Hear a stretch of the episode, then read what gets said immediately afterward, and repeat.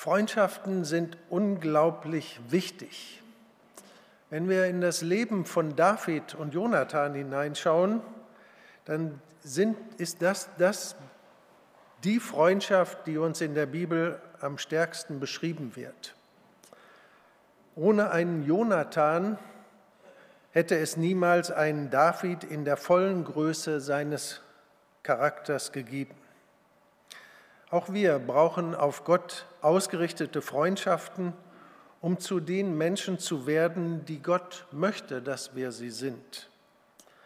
Christen sind keine Einzelgänger, wir brauchen Menschen. In Prediger 4 steht ein wichtiger Satz, zwei haben es besser als einer allein, denn zusammen können sie mehr erreichen. Stürzt einer von ihnen, dann hilft der andere ihm wieder auf die Beine. Doch wie schlecht steht es um den, der alleine ist, wenn er hinfällt. Niemand ist da, der ihm wieder auffällt, aufhilft. Echte biblische Freundschaften entstehen jedoch nicht zufällig. Sie werden sorgfältig aufgebaut. In der Freundschaft von David und Jonathan sehen wir einige grundlegende Prinzipien. Sie kommen vor allem in den Taten und dem Wesen Jonathans zum Ausdruck, aber wir sehen das auch bei David. Wir haben in der letzten Predigt zum Thema Freundschaft gesehen, dass Jonathan den tiefsten Grund seines Lebens im Glauben an den lebendigen Gott hatte. Dieser Glaube an den lebendigen Gott war die Grundlage für sein entschlossenen Handeln und einen überraschenden Sieg in einer ausweglosen Lage. Bei Jonathans Vater Saul waren so viele Probleme nicht gelöst, dass er nur noch wie gelähmt unter dem Maulbeerbaum lag und nichts mehr wagte. Er war ein Mann voller Angst. Die Situation war total verfahren, aber Jonathan hat den Versuch gewagt und mit Gottes Hilfe einen Ausweg geschaffen und er war tief in seinem Herzen überzeugt. Für den Herrn gibt es kein Hindernis, durch viele oder wenige zu retten. Und so machte er sich auf den Weg und probierte etwas und es war ein großer, wichtiger Tag für Israel. Ich möchte jetzt einen kurzen Text lesen der den Beginn der Freundschaft zwischen den beiden beschreibt. Sie begann unmittelbar nach Davids Sieg über Goliath. In 1 Samuel 17 ab Vers 55. Während Saul zuschaute, wie David dem Riesen entgegenging, fragte er seinen Heerführer Abner, weißt du, aus welcher Familie dieser junge Mann kommt? Ich weiß es nicht, o König, antwortete Abner. Dann versuch es herauszufinden, forderte Saul ihn auf. Als David von seinem Zweikampf mit Goliath zurückkam, führte Abner ihn sofort zum König.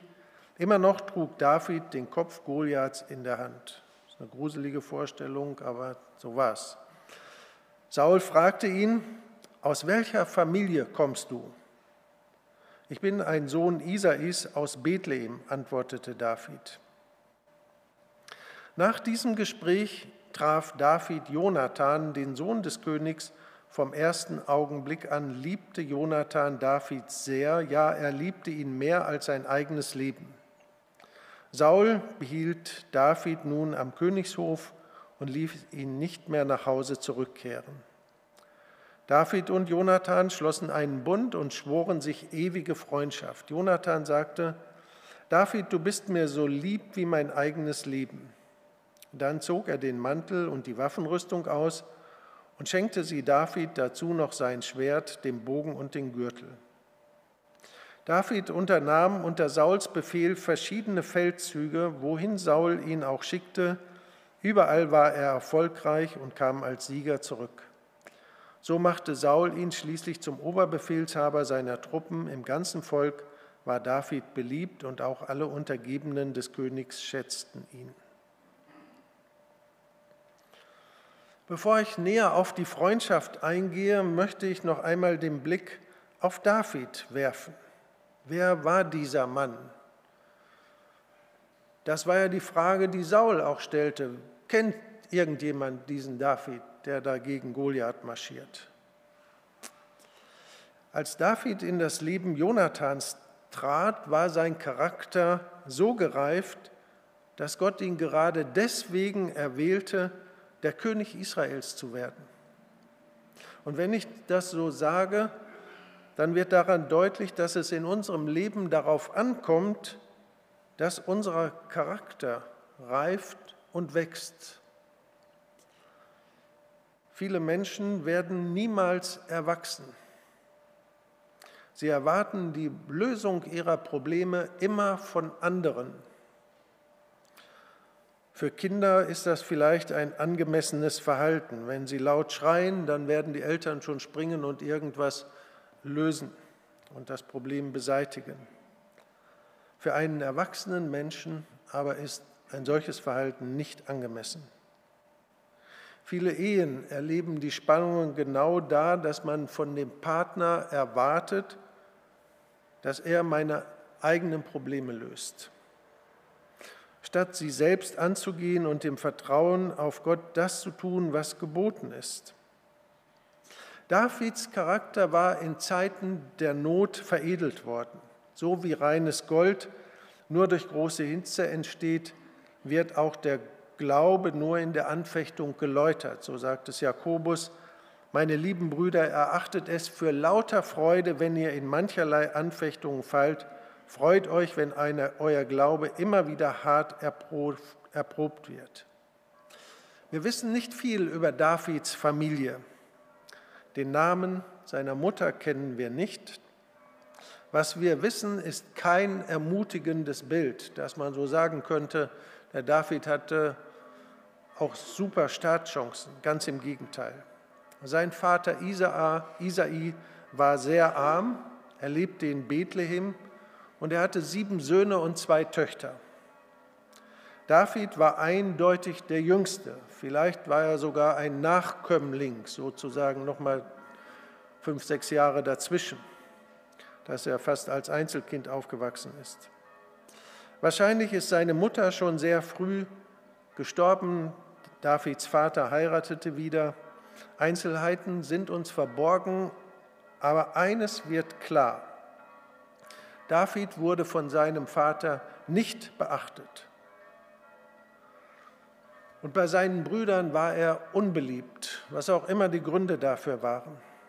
Einzelheiten sind uns da verborgen. Aber David war sozusagen in seiner Familie wie das schwarze Schaf, das mit der Tatsache leben musste, abgelehnt und vernachlässigt zu sein. Als der Prophet Samuel Isai aufforderte, alle seine Söhne zu versammeln, und sie wollten ein großes Fest machen, hielt der Vater es nicht für nötig, David holen zu lassen. David war gut genug, die Schafe zu hüten, aber einen Platz am Familientisch bekam er nicht. Er war es nicht wert, als Sohn vorgestellt zu werden. Kannst du dir vorstellen, was das für die Persönlichkeit eines Menschen bedeutet, für die Selbstsicherheit und das Selbstbewusstsein, wenn man einfach nicht akzeptiert ist, schon in der eigenen Familie nicht und vom eigenen Vater ignoriert wird. Als sein Vater ihn später mit Geschenken zu den Truppen Sauls sandte, das war ja die Einleitung zu dieser Goliath-Geschichte, aber David ging dahin, um den Brüdern Essen zu bringen. Da brachte der älteste Bruder seine Feindseligkeit David gegenüber zum Ausdruck. In 1 Samuel 17 lesen wir, Eliab, Davids ältester Bruder, wurde zornig. Was hast du überhaupt hier zu suchen? fuhr er David an. Und wer hütet jetzt die paar Schafe und Ziegen in der Steppe? Ich weiß doch genau, wie hochnäsig und eingebildet du bist. Du bist nur zu uns gekommen, um dir eine Schlacht anzusehen. Das sagt der älteste Bruder zu seinem jüngsten Bruder David. Fühlt ihr die Verachtung, die in diesen Worten liegt.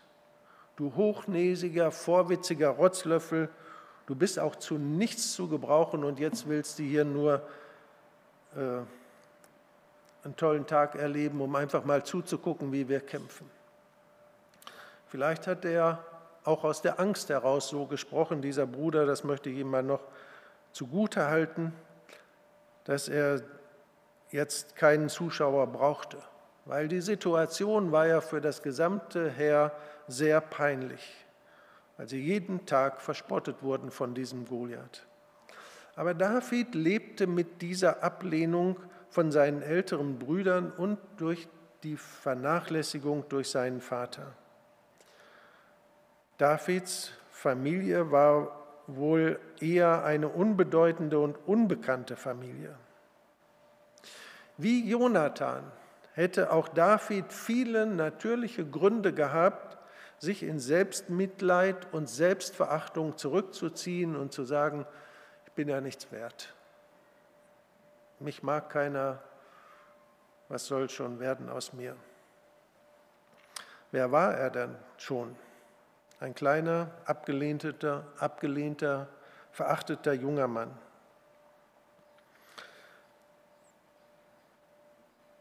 Im Psalm 27, Vers 10 singt David von einer Wahrheit, die eine seiner wichtigsten Lebenserfahrungen war. Wenn Vater und Mutter mich verstoßen, nimmt der Herr mich doch auf. Er hatte irgendwie diese Erfahrung gemacht, bei aller Ablehnung, die ich erfahre, es gibt einen Gott, der mich annimmt. Einsam und abgelehnt hatte David gelernt, dass sein Gott ihn bedingungslos annimmt. In der Abgeschiedenheit der Wüste hatte er vielleicht ein kleines verletztes Schaf auf seinem Schoß, als ihm dieser Gedanke kam, der Herr ist mein Hirte mir wird nichts mangeln. Was Menschen höchstens gebrochen geben können, das gibt der Herr, eine tiefe Geborgenheit und eine Sicherheit. Du wirst für mich sorgen, du nimmst mich an, wie ich bin. Und das möchte ich auch dir heute Morgen sagen, du bist geliebt von Gott, bei Gott. Vielleicht bist du der größte Versager. Vielleicht sind schlimme Dinge passiert, aber das sollst du wissen, du bist geliebt. Der Herr ist meines Lebens Kraft. Vor wem sollte mir grauen? David schaute nicht auf seinen Vater, nicht auf seine Brüder, die stärker waren als er und größer, sondern er wusste, der Herr ist meine Kraft. Das war David, als er auf der Bühne der Bibel erscheint. Verachtet von seiner Umgebung, geborgen in Gott. Zwei Dinge rissen David aus der Unbekanntheit heraus. In seinem souveränen Handeln erwählte Gott diesen unbedeutenden David und ließ ihn durch Samuel zum zukünftigen König Israels salben. Saul sah eindrucksvoll aus. Er war größer als alle anderen. Aber in Gottes Augen war er ein Versager. David schenkte man keine Aufmerksamkeit, aber Gott sagt, was für die Menschen, für die Menschen ist wichtig, was sie mit den Augen sehen und wahrnehmen können. Ich dagegen schaue in das Herz eines jeden Menschen. Der Grund dafür, dass Gott David erwählte, war der Zustand seines Herzens. Und ich glaube, dass David richtig gearbeitet und gerungen hat mit Gott, dass er das so sagen konnte. Der Herr ist meines Lebens Kraft. In dieses Herz Davids zog der Heilige Geist ein. David Zweitens wurde zum Hofmusiker an Sauls Hof bestellt, so konnte er am Hof königliche Erfahrungen, am königlichen Hof Erfahrungen sammeln. Eine Zeit lang setzte David seine großartigen Fähigkeiten am Hof Sauls ein, dann kehrte er jedoch nach Hause zurück. Dort schickte ihn sein Vater, der die Fähigkeiten noch immer verkannte, wieder zu den Schafen und sagte, David, du hast zwar beim König die Harfe gespielt, aber Schafe hüten, das ist das, was du machen kannst. Inzwischen führte Saul sein Volk wieder in Angst und Schrecken, als sie vor einem Mann, von einem Mann namens Goliath bedroht wurden. Während dieser Heide das Volk des lebendigen Gottes täglich herausforderte, saß Saul vor Angst zitternd in seinem Zelt. Ich möchte das mal in unsere Welt übertragen. Das sind große und wichtige zu lösende Probleme im Staatsapparat, aber keiner packt an. Alle haben Angst. Angefangen von Saul, dem König, haben alle anderen auch Angst. In diese Lücke tritt David und sagt, ich habe keine Angst. Viel kleiner als Saul, aber mit großem Glauben auf den lebendigen Gott. Die Geschichte vom Sieg Davids über Goliath ist bestens bekannt, doch der wichtigste Aspekt, den wir nicht übersehen dürfen, ist der siegreiche Glaube. In 1 Samuel 17 steht, und alle Soldaten hier sollen sehen, dass der Herr weder Schwert noch Speer nötig hat, um uns zu retten. Er selbst führt diesen Krieg und wird euch in unsere Gewalt geben. Es war der gleiche Glaube, den auch Jonathan hatte. Es ist dem Herrn nicht zu schwer, durch viel oder wenig zu helfen. Es besteht ein Zusammenhang mit der Fähigkeit, allein im Glauben an den Herrn zu stehen und der Fähigkeit, tiefe Beziehungen eingehen zu können.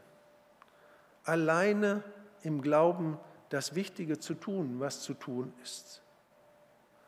David und Jonathan kannten beide diese Erfahrung, allein einem mächtigen Feind gegenüberzustehen, alleine große Probleme anzugehen und zu lösen. Sie gründeten ihr Leben aber nicht auf die eigenen Fähigkeiten, sondern allein auf, den, auf Gott. Und auf dieser Grundlage errichteten sie eine großartige Freundschaft.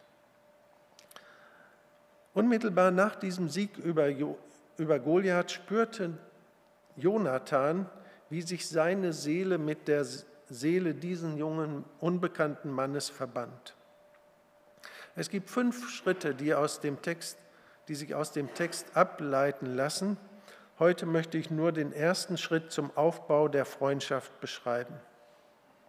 Ich möchte das mit dem Stichwort Annahme umschreiben. Der Schlüssel zu der Freundschaft, die Jonathan und David lebten, ist nicht etwas, was man tun kann, sondern eine innere Haltung. Wenn wir die beiden Männer angucken, Jonathan war ja wer zu dieser Zeit. Er war der Sohn des Königs, der rechtmäßige Thronerbe. Er war ein bewährter Soldat, der sich die Dankbarkeit des ganzen Volkes erworben hatte. Dagegen war David wesentlich jünger als Jonathan, ein Hirtenjunge aus einer unbedeutenden Familie. Jonathan hätte David behandeln können, wie es die Brüder Davids taten, als vorwitzigen Emporkömmling. Was will der denn schon? Der hat ja noch nichts geleistet. Er hätte ihn als potenziellen Rivalen ansehen können. Er hatte ja genauso gehandelt wie Jonathan und einen viel bedeutenderen Erfolg gehabt. Er hätte ihn auch als klugen und mutigen Soldaten gewinnen können was ja das Naheliegendste war. Dass man sagt, so, der ist ein guter Mann, den brauchen wir hier in unserem Herr. Aber Jonathan reagierte weder mit Verachtung noch mit der Überlegung, ob dieser Mann ihm irgendwie nützlich sein könnte. Die Haltung, die Jonathan David gegenüber hat, war eine Haltung sofortiger Annahme. Und das ist der entscheidende Unterschied. Sehe ich einen Menschen an, ob er mir nützt oder schadet, oder ob er mich braucht. Saul interessierte sich für die Herkunft Davids, Familie Isai, unbekannt, unbedeutend. Das war keine Information, die bei Saul irgendein Interesse weckte. Jonathan interessierte sich dagegen für David selbst. Wer bist du? Du glaubst. Du bist ein Mensch, der die Probleme anpackt, der Zuversicht hat, der auf Gott vertraut. Jonathan verlangte von David nicht, dass er sich in irgendeiner Weise beweist, sondern als David sprach, erkannte er einen Glaubensbruder. Und er nahm ihn sofort an, wer er auch war. Und hier ist ein Unterschied. Wie begegnet die Welt und wie begegnen Gläubige anderen Menschen?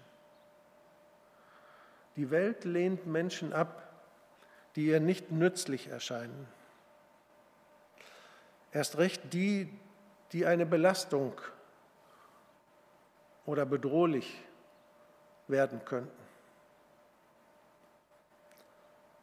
Ihr müsst nur einmal zuhören, wie Menschen über andere reden.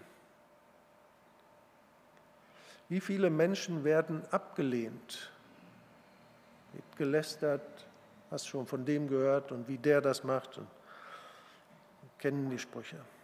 Jonathan nahm David an mit allen Macken und das waren nicht wenige. Wer gegründet ist in der Liebe Gottes und weiß, Gott hat mich angenommen. Der kann einen Schritt zu tragfähiger Freundschaft gehen, bedingungslose Annahme. Ich möchte zum Schluss zwei kurze Geschichten erzählen. Als ich mich in meiner Zivildienstzeit, am Ende der Zivildienstzeit von Jörg Zeil verabschiedete, den ich gepflegt hatte, weil er durch multiple Sklerose gelähmt war, sagte er, so einen Freund wie dich habe ich noch nie gehabt. Der war damals über 30, ich war gerade so um die 19, 20 Jahre. Er saß im Rollstuhl, war durch multiple Sklerose komplett gelähmt. Warum bekam ich dieses Lob? Er hatte mir am Anfang meines Dienstes dort gesagt, behandle mich bitte so, als wäre ich vollständig gesund. Und das habe ich versucht. Ich habe ihn einfach als einen vollwertigen Menschen gesehen und bin entsprechend mit ihm umgegangen. Obwohl er nichts konnte. Er konnte sich noch nicht mal am Kopf kratzen und dann sagte er, kratz mich mal bitte rechts hinten am Kopf. Und dann habe ich es versucht mit einer Bürste und sagte ein bisschen höher. Total hilflos.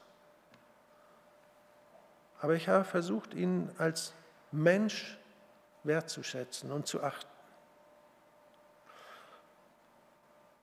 Und das war die Basis unserer Freundschaft. Er ist jetzt schon im Himmel und ich glaube, das ist der Wunsch jedes Menschen, gesund oder krank, wie gesund oder krank er an Leib und Seele auch ist, behandle mich als einen wertvollen Menschen. Und frage nicht danach, ob ich dir nütze oder ob ich dir eine Last bin. Eine zweite Geschichte hat mich sehr bewegt. Während des Koreakrieges läutete das Telefon an einem prunkvollen Haus in Amerika. Die Mutter erkannte sofort ihren Sohn. Der Sohn war äh, im Krieg in Korea gewesen. Es hatte einige Monate des Schweigens gegeben, als der Sohn im Krieg war. Umso erfreuter war sie, zu hören, dass er schon in Amerika und bald daheim sein würde. Mutter, ich wollte dir nur mitteilen, dass ich einen Kumpel mit nach Hause bringe. Er wurde ziemlich schwer verletzt und hat nur ein Auge, einen Arm und ein Bein. Ich möchte gern, dass er bei uns wohnt. Natürlich, mein Sohn, antwortete sie, Er scheint ein mutiger Mann zu sein. Wir können ihn eine Zeit lang aufnehmen. Mutter, du verstehst nicht. Ich möchte, dass er mit uns lebt.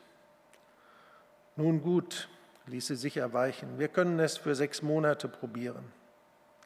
Nein, Mutter, ich möchte, dass er für immer bleibt. Er braucht uns. Er hat nur einen Arm, ein Bein und ein Auge. Er ist in einem wirklich schlimmen Zustand. Seine Mutter verlor die Geduld. Mein Sohn, du bist da ziemlich unrealistisch. Deine Gefühle sind erregt, weil du im Krieg warst. Dieser Mann wird eine Last für dich sein und ein Problem für uns alle. Sei vernünftig.